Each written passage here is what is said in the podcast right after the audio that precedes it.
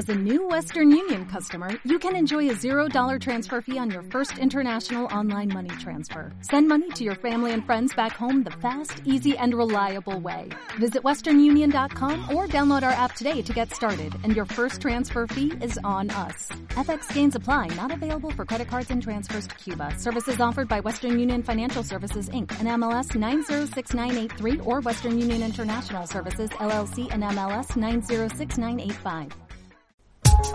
Hasta las 17. Estamos en la pizarra. Es una paleta de voces este programa. Es la pizarra. Conduce Alfredo Serrano Mancilla. En AM750.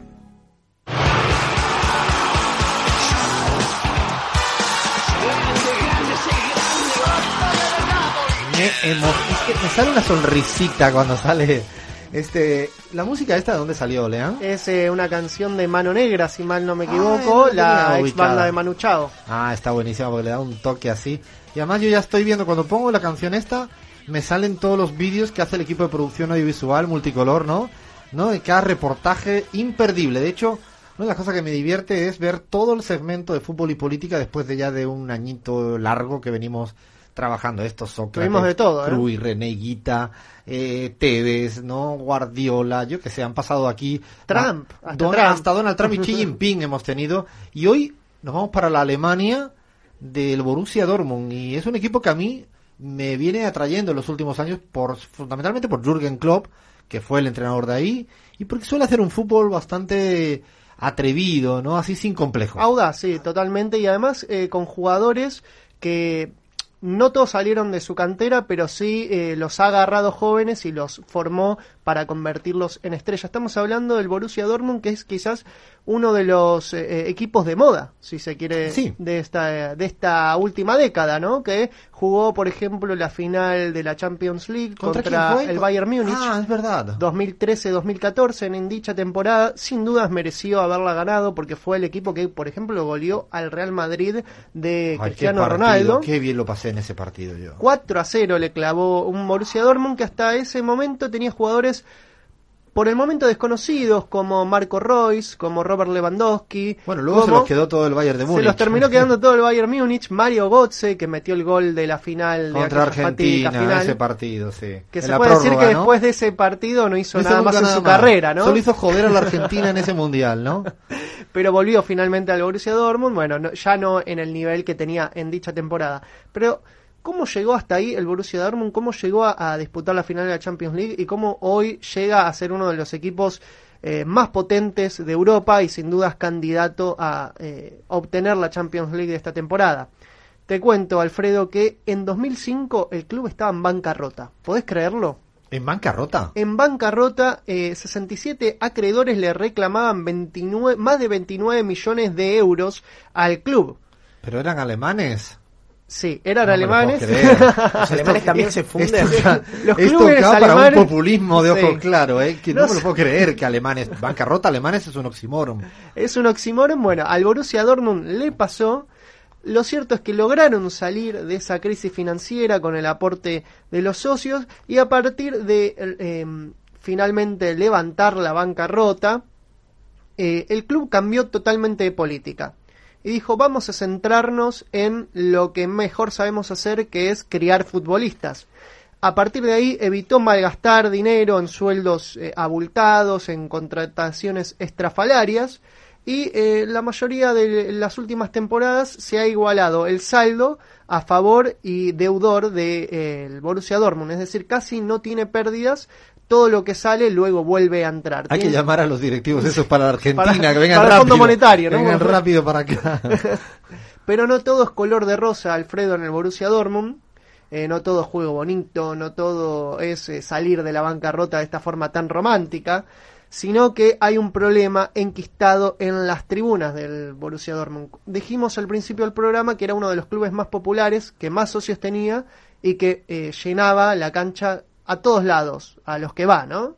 Bueno, el problema es que dentro de la afición hay tres sectores y dos de, de es un esos sectores eso. se puede decir, bueno, hay tres sectores, dos de ellos son pro-nazis.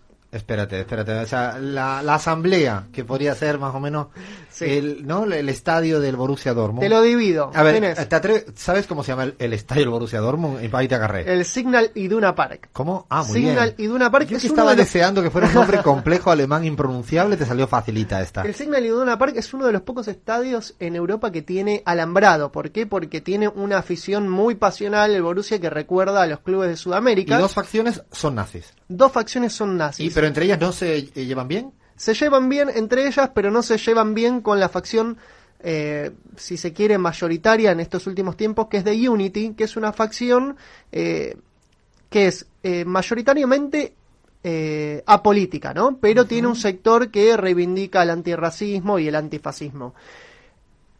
Pero las dos facciones nazis al Borussia Dortmund le generaron muchos problemas en su momento, porque estamos hablando primero de los Northside, que en los partidos, sobre todo en los años 2011, 2012, hasta 2014 si se quiere, y en 2017 también hubo algunos problemas, eh, mostraban, mostraban pancartas eh, en apoyo a los partidos de extrema derecha, por ejemplo, en apoyo a Alternativa por Alemania o al partido NWDO, que es un partido eh, ultraderechista, al grito de Heil Hitler. No puede ser. De esa forma... En la cancha. Al grito de Heil Hitler, por ejemplo, eh, reivindicaron a un masajista eh, pro-nazi que había fallecido en su momento, que era del Hamburgo, el, el masajista del Club Hamburgo, era un tipo que reivindicaba el nazismo y lo reivindicaron ese el día después de su muerte, la hinchada gritando Heil Hitler. Sí, y lo que trae Lean es muy interesante y no es un dato menor porque esta semana hubo un atentado, no sé si lo vieron en Alemania, Cierto. un atentado islamofóbico Exacto. de un terrorista que mató a 10 personas.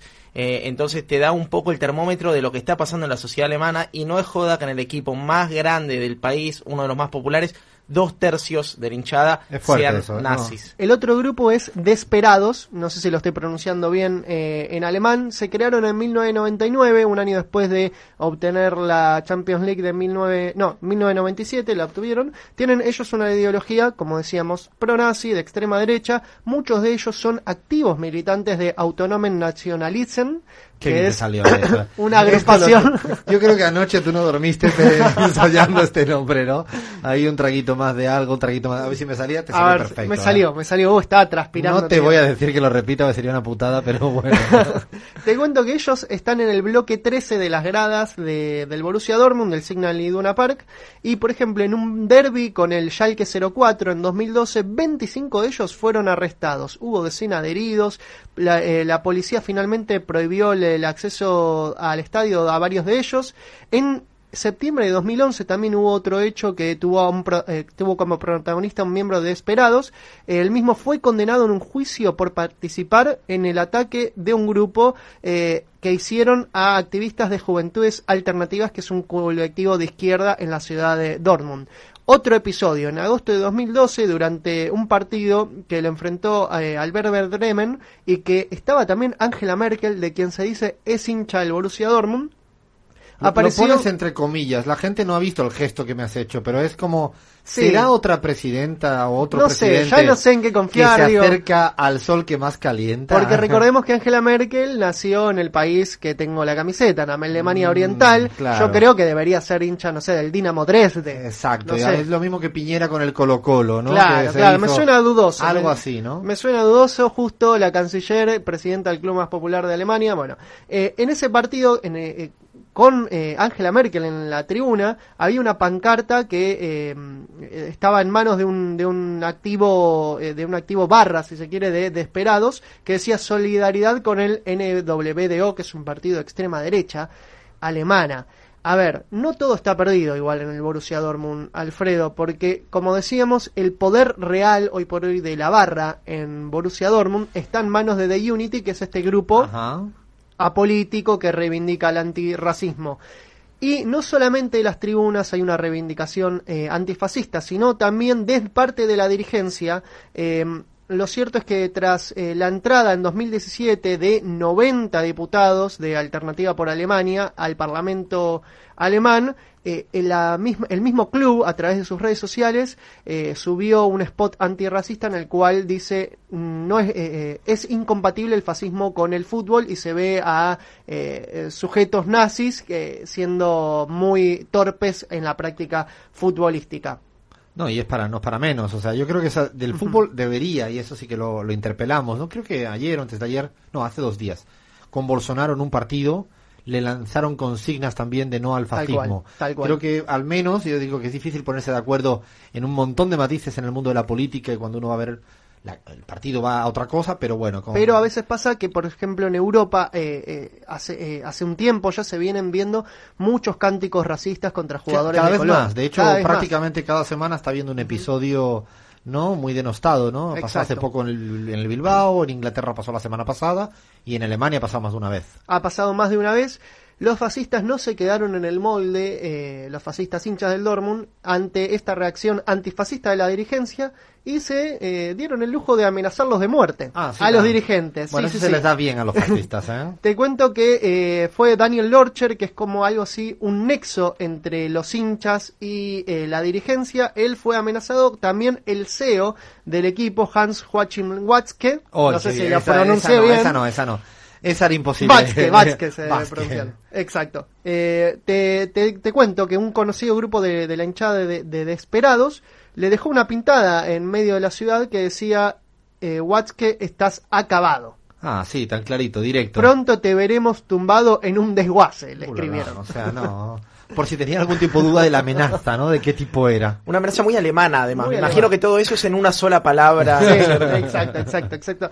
Eh, lo cierto es que, bueno, el Borussia Dortmund tiene sus matices. Por un lado tenés hinchas eh, eh, fascistas, por el otro lado una dirigencia que está muy preocupado ante el racismo cada vez más creciente, y por el otro lado una, un sector de la hinchada que por suerte al día de hoy es mayoritario y que trata de acallar estos mensajes pro-nazis de cierto sector de la hinchada. Y yo no puedo evitar la comparación y digo, estos muchachos capaz que deberían aprender un poco de eh, la hinchada de Nueva Chicago, que tiene sus tres Ah, facciones, No, no, no, no me vayas a utilizan a facas, pero por lo menos no tienen castos racistas, ¿no? Leandro, no me traigas primero en atajo. Del Borussia Dortmund me has hecho un atajo, pero bueno, de aquella manera, no para hablar de tu equipo, del Nueva Chicago.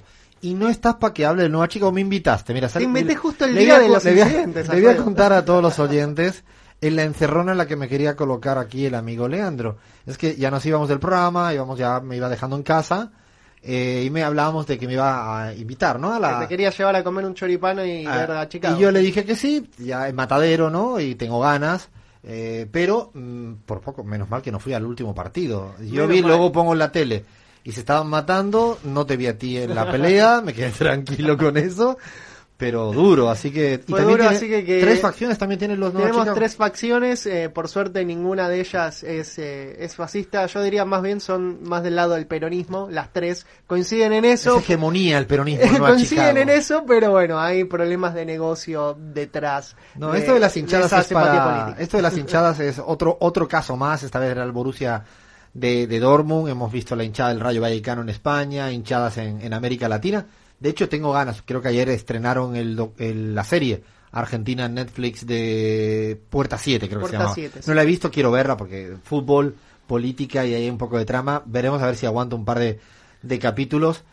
Aunque no tenga nada que ver, voy a, voy a hacer una... Se dice digresión, no disgresión. Lo aprendí estos días, ¿eh? Cuidado. Digresión. Digresión, está bien dicho. Nunca lo había sabido. Yo, pensé que era discreción. Sí, sí, sí. A lo mismo se puede decir digresión, pero me puse a buscarlo en la RAE, claro, en la RAE, en la, en la Real Academia de la Lengua, y vi que era digresión. Bueno, lo voy a hacer.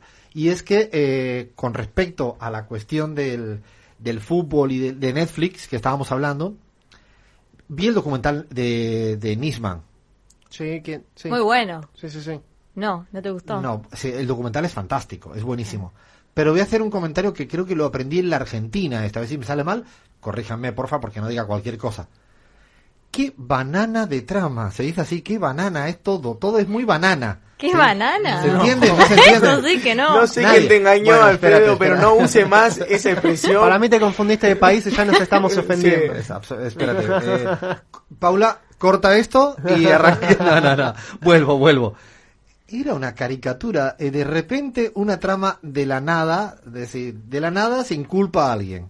Sí. Y en la segunda, otra vez de la nada se inculpa a alguien para excusar a los inculpados que habían salido de la nada. Claro. Es decir, todo era Es una... muy enredado para quien no vive en este país. No, pero entender. incluso viviendo en este país y prestando atención a lo que voy, y ahí sí que lo quiero decir con mucha seriedad, es que realmente si la forma de buscar a los culpables del atentado de la AMIA fue de la manera que fue hecha, deja mucho que desear. Y lo segundo es la inculpación a- al kirchnerismo sobre el acuerdo con Irán respecto a esta temática. Las que no se llevó a cabo. que no se llevó a cabo. De hecho, la- las dos cuestiones... eh, Rechazado por el Congreso, Son cualquier cosa, voy a decirlo de otra manera, a ver si me queda mejor. Cualquier verdura, me vendieron fruta que dicen acá, cualquier cosa, me, to- to- una tontera tras otra. Y luego sí, luego el, el documental está espectacularmente bien hecho, pero si no lo digo, reviento, porque venía estos días viendo lo de Netflix, así que ahora me toca pasar de Nisman a Puerta 7, cualquier cosa, para ver cómo está el fenómeno de las hinchadas acá. Le pedimos a nuestros oyentes eh, que en fútbol y política nos sigan diciendo qué otras hinchadas politizadas en el mundo, en América Latina, en el mundo hay. Jair iba a decirme algo. Yo tengo una recomendación que es un Twitter, una cuenta de Twitter que se llama Canciones Ultras. Ay, y te es- muestra canciones de diferentes hinchadas del mundo traducidas al español. Estoy es buscando ya. excelente, es excelente la hinchada del Borussia Dortmund. Y me llama la atención lo que son las canciones del Raja Casablanca de Marruecos. Impresionantes canciones súper politizadas con contenido de protesta contra el gobierno, contra la represión a las hinchadas. Dejo ahí sembrada Ah. la duda para que algún día Raja investiguemos al Raja Casablanca, que Vamos además debe meter 60.000 personas por partido. Yo ya, ya me acabo de seguir a esto, esto sí, pero esto ya toca meterlo como parte del nuevo, nuevas canciones de la pizarra. De hecho, tiene un tema que se llama eh, Samba, Tango y Mariachi, en donde alardean de haberle ganado en el Mundial de Clubes a un equipo brasilero que no recuerdo y al Monterrey. Mencionan a un equipo brasilero y al Monterrey y los chicanean con, un- con una canción de cancha. Bueno, hay ganas. bueno, ya, ya ven, ya ven que nosotros podemos hablar desde Nisman a fútbol, pasando por las cárceles y acabando ahora en cada loca con su tema. Seguimos en la pizarra.